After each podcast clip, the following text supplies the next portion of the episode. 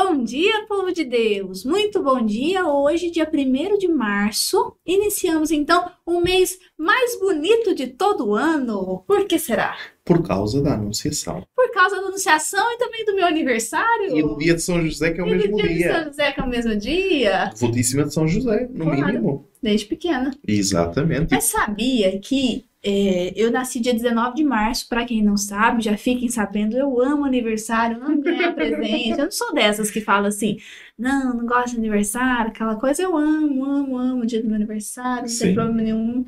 Né? Não sei depois que eu fizer meus 50 anos eu vou assim, né, falar tanto assim, mas acho que Ai, sim. Acho que sim, eu gosto mais, É, não tem então. problema não. É, eu nasci no dia de São José, né? Inclusive, a minha cidade, o padroeiro da cidade é São Uhum. José. Mas quem tem uma devoção muito assim especial, não sei se você sabe, é o meu irmão, Hum, né? Meu irmão nasceu dia 7 de setembro, super patriota, né? Não, é muito. Nasceu dia 7 de setembro, mas desde pequenininho sempre foi muito devoto de São José, né? Uhum. Po- O povo depois que me conhece fala, ah, você tinha que chamar Maria Josefa, aquela coisa toda. Mas é um mês muito especial, mas falando, óbvio, né, da anunciação do Senhor, mas esse dia tão especial, no dia 25 de março, que ontem, né, nós falamos é, em viver um mês melhor, né, um mês mais Exatamente. mariano e mariológico, né, Exatamente. das duas formas, esse mês de, de março. E como é que vamos ver o mês mariológico? Ai, meu Deus, de que forma? Ah, Então, conhecimento dos mistérios da fé. Conhecimentos mistérios da fé. E por isso é que nós, para o, para o mês de Já março... achei que você já estava falando que tem outra coisa, meu Deus. Não, não, não. O, o- Nós, para o mês de março, vamos ter o nosso curso de A Bendita e o E o Maldito. maldito. Já já, né? Já, já. Agora. Já Exatamente. vai começar. No dia 5. Próximo dia 5, sábado agora, já começa o nosso Já curso. E A dia Bendita ante- e o Maldito. e no dia anterior, Aula zero. Já estamos aí, hein? zero, exatamente. Já tá chegando, sexta-feira. Exatamente, a aula zero. hum, e nessa aula zero nós vamos tratar de seitas e ocultismo, que depois já não vamos tratar no, na Mariologia e na Demonologia, de forma a que as pessoas consigam distinguir o bem do mal e as armadilhas que o inimigo lança e possam ter instrumentos para ajudar os outros. E também durante o mês de março também vamos ter a novidade de São José. É isso mesmo. Mas deixa para mais do meio do mês, Ok, ok. para a ok. gente falar. Sim, senhora.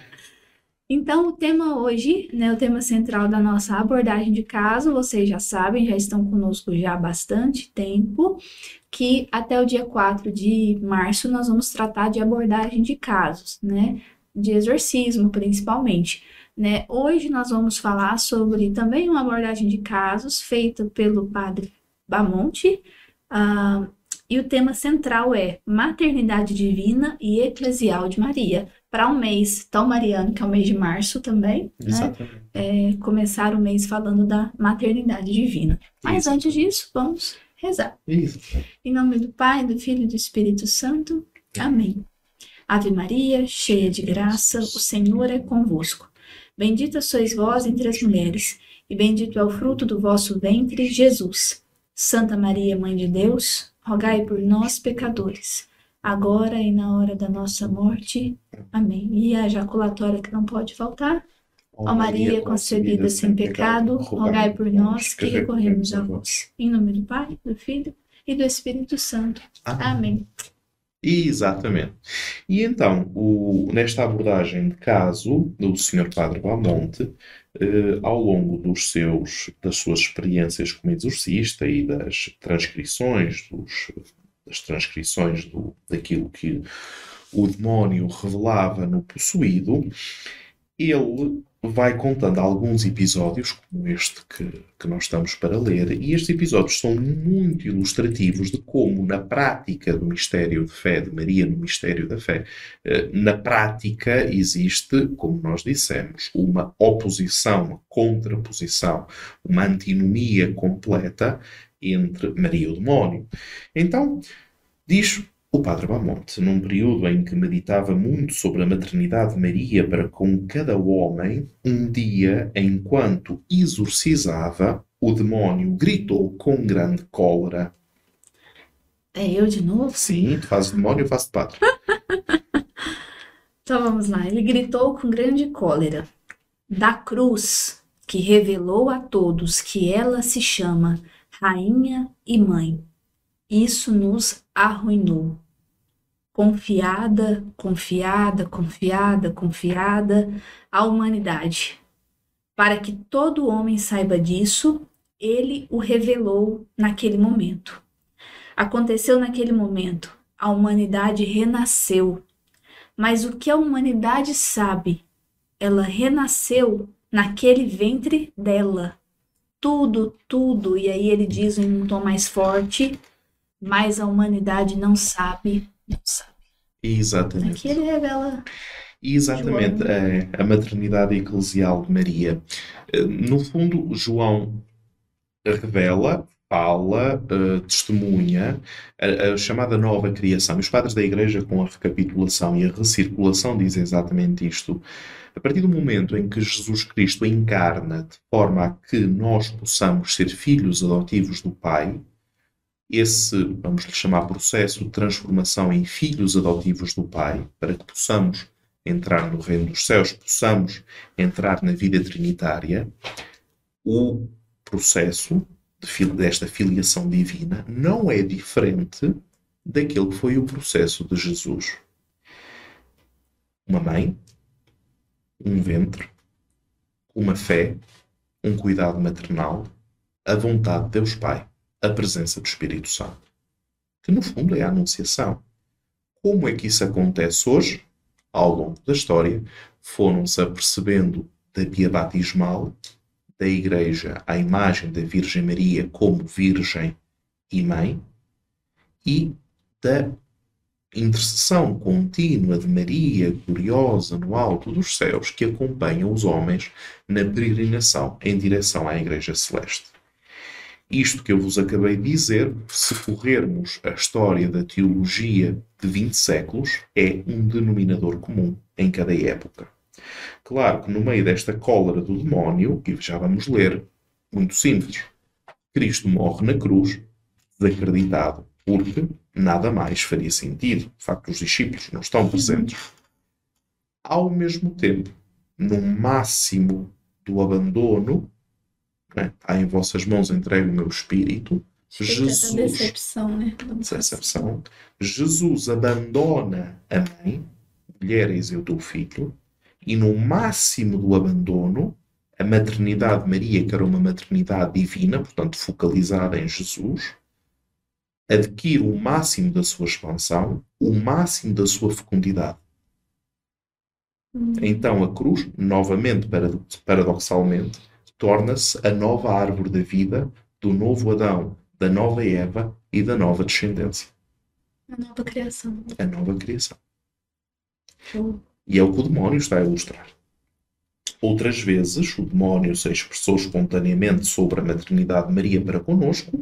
Um dia, enquanto rezávamos a Nossa Senhora, exclamou: Vocês pensam que ela está lá em cima, mas ela não está lá em cima. Ela está perto de você. Bastardos, bastardos, o que você fez para deixá-la tão perto, hein? E quando você morre, ela está lá. Ela está lá, repete com muita raiva. E espera seu pensamento, seu batimento cardíaco para o bem uma invocação para aquele Jesus e ela está ali, ela está lá, que te espera com o coração aberto de mãe. Você sabe que é uma mãe, né? Uma mãe olha com ternura para todos os seus filhos, ensina-lhes o bem, chama-os para o bem e chora. E chora se a criança não a ouve, porque ela sabe que eu vou aceitar. Se ela não o escutar, eu aceito. Exatamente, ou seja, na vida não existe a posição de não escolha. Quem não Sim. escolhe o bem será engolido pelo mal. Já está escolhendo, né? Já está escolhendo a rejeição de Deus. hum, nós não, não nos apercebemos muito disto, mas a rejeição de Deus por si só é já um ato satânico. É, é já um ato satânico. Corresponde exatamente a isto. É o que ele fez também. Exatamente. Rejeição. Aquilo que tu propões não é para mim. Adeus. Não precisa de uma carta, um pacto, né? Uma Não, coisa assim, não, é, não. É tão simples quanto isso. É. é algo formal, né? E, e a rejeição pode ser consciente ou inconsciente. Não significa que os danos sejam menores ou maiores. Hum, Mesmo na, na rejeição inconsciente, os danos continuam a ser notáveis. Vid- Vidas destruídas, famílias destruídas, pessoas destruídas. Um ser humano sem esperança não é diferente de um cão ou de uma vaca, come, dorme, cresce, eventualmente procria e depois morre espera espera a morte. Ou então não espera. E a vaca nem espera, né? não é? Eh, Como, di- como diria, eu li lá da sabedoria oriental, eh, o homem morre, eh, não, o homem vive como se não morresse e morre como se não tivesse vivido. É este paradoxo. E nós vemos muito isso na cultura contemporânea, a dureza dos funerais. É? A pessoa morreu, muito bem. Existe a saudade, muito bem. Mas existe a alegria da ressurreição. A dureza, ainda com o desespero em que as pessoas entram nos funerais, como se não existisse a ressurreição. E aqui quando ele fala, né? Ela espera o último batimento cardíaco para o bem, né? Não é que ela Exatamente. espera é, a morte, né? Não, mas ela está ali Exatamente. para encaminhar, para pegar na mão e já levar a Jesus. Que no fundo o, o demónio acabou de citar a Ave Maria. Santa Maria, Mãe de Deus, rogai por nós agora E na hora e na hora da nossa morte. né? É isso.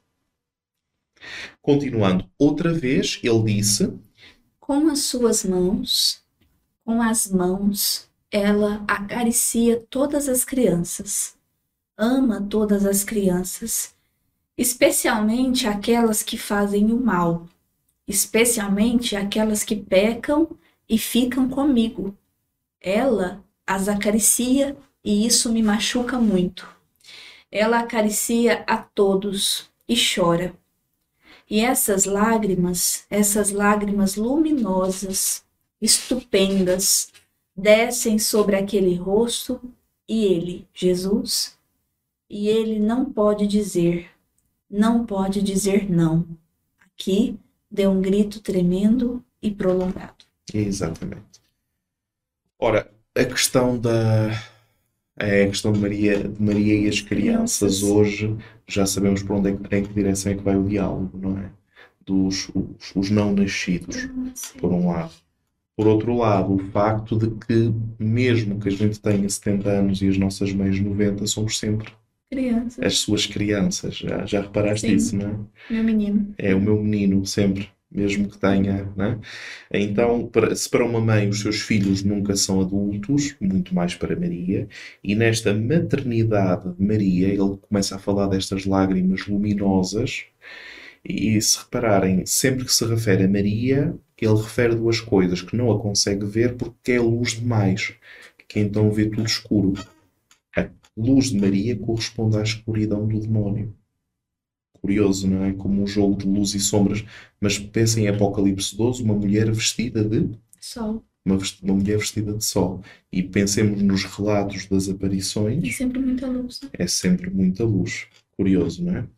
E depois, claro, a chamada compaixão de Maria. O filho que sofre, a mãe que sofre, porque o filho sofre. Interessante que aqui ele não fala que ela ama aquelas crianças piedosas, ou é aquilo que é óbvio, né? Mas que ela ama aquelas que pecam e ficam comigo. Interessante, né? Exatamente. E também falar isso das crianças, né? Criança não peca, criança não faz nada errado, criança isso, né? contrário. Essa, essa, essa coisa, né? Criança é só pureza. eu compreendi o que era o pecado, o pecado original.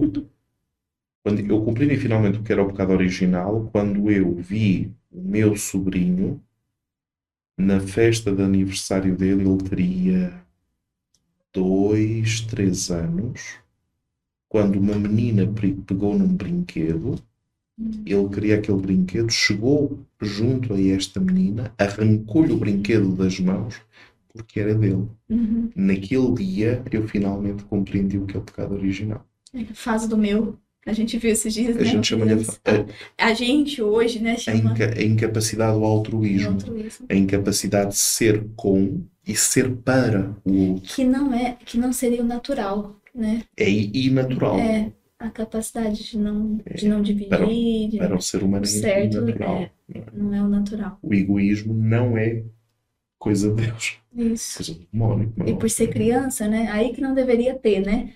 Porque como ainda não teve contato, vamos pensar assim, que ainda não teve contato com o mal da vida, É, então é daí realmente que nós podemos ver que realmente existe sim essa tendência, né, nossa, é esta, para o mal. esta tendência de, do domínio, não de serviço, não é? Eu estou no meio de vós como quem serve, eu vim para que tenham vida, eu tenho em É. abundância, é toda uma inversão total. Por isso é que o Deus cristão é o Deus crucificado. Uhum. E o facto de ele ser o Deus crucificado diz exatamente o que é Deus.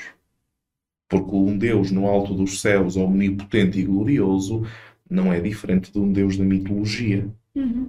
Não é? O mais forte, o mais soberano, o mais rápido, o mais inteligente, no fundo, o superlativo do homem. Aquele que é tudo aquilo que o homem gostava de ser. Estilo super-herói, não é? O Deus cristão não é assim. Não tem espaço para estas ideias. E aí também a gente pode pensar, né, nas aquelas, em vocês, né, que estão nos, nos vendo, sei da Fernanda, né, de outras mães, a Lorena, pessoas, né, que têm talvez adolescentes ou crianças mesmo, bebês, né, a importância também dessa entrega, a gente fala consagração, né, mas dessa entrega das crianças à Nossa Senhora. A gente Sim. participou de uma festa de aniversário esses dias, né? Do Pedrinho. E então lindo que eu acompanhei, né? Desde que o Pedrinho estava na barriga da mãe, né, um casal é, de irmãos que eu tenho lá em Berlândia. E desde que o Pedrinho estava na barriga, todos os dias, a Lívia, né, que é a mãe, já consagrava o Pedrinho à Nossa Senhora, todos os dias, de manhã e de noite. E quando ele nasceu, todos os dias ela ia lá e rezava com ele. E isso acontece, né, hoje ele tem dois anos e ele já sabe rezar tudo. Dois viu? anos e nove meses. dois anos e nove meses, né, de vida. Então ele tava até, era um aniversário temático de fazendinha, e ele tava com o cinto, com uma, como chama, uma fivela de Nossa Senhora Aparecida. A gente perguntava, dois aninhos, Pedrinho, quem é que tá na sua fivela? Nossa Senhora Aparecida. Então, assim, a importância, né, de, da presença de Nossa Senhora como mãe, né? Exatamente. Se nós desconfiávamos, agora temos a certeza. Uhum. E certa vez o demónio expressou o amor a Nossa Senhora por nós desta forma. Suas mãos, suas mãos tão doces, tão frescas, são incandescentes para nós. Suas mãos, sempre que ela toca um de vocês, destrói um de nós.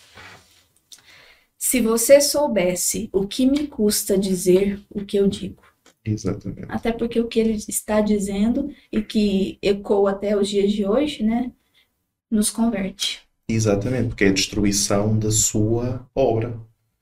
não é? Uma obra que nos leva para longe de Deus é uma obra, uma obra que nos leva para longe da revelação. Na revelação de Cristo, nós temos a intercessão e a maternidade espiritual de Maria, né, que gera cada um dos seus filhos na graça, etc, etc. Na nomenclatura mais eh, clássica, digamos assim.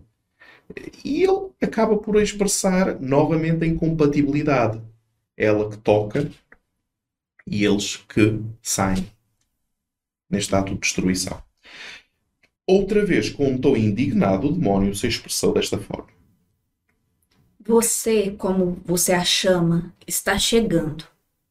Qual mãe não faria o mesmo? Como uma mãe, quando o filho chama, ela corre. Esta invocação de Maria, característica em todas as nossas orações, basta um simples rosário, e a certeza do, do seu socorro. Realmente, a certeza do seu socorro. Continuando, outra vez mesmo, ele disse: Esse manto me machuca, esse manto branco e azul. Sob esse manto, expressão com a qual indica que estamos protegidos ali, essa é a minha ruína. Se você só disser ave, ela corre. para nós. Ah. Exatamente. Aqui já entramos dentro do manto de Maria, é, sobre a história do manto de Maria. É, É, um belo dia vamos fazer um curso só sobre o manto de Maria, do ponto de vista eh, teológico, quando as pessoas se aperceberem do porquê é do manto de Maria, o que é esse manto de Maria, porque é que ele atravessa séculos de Mariologia, eh, é mais do que um simples adereço eh, vestuário. Sim. Tem todo um percurso bíblico muito E interessante. está nas músicas, né? Nas orações. Porquê? Porquê? quê? Ah, ficará para um próximo, um próximo episódio. Era o dia da memória litúrgica da Natividade de Nossa Senhora, que acontece no dia 8 de setembro, e referindo-se a Nossa Senhora, o demónio se, sobre a Natividade de Maria se expressou desta forma. Se preparou lá de cima. Preparou lá de cima. Mesmo quando eu estava lá, ele estava preparando.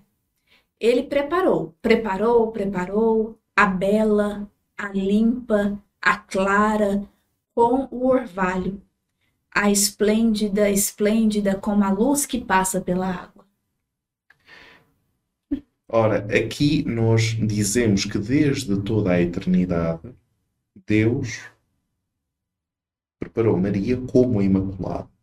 Portanto, já temos aqui. Mas vamos, continuar a ouvir o que ele diz. Ela é santa pela concepção imaculada.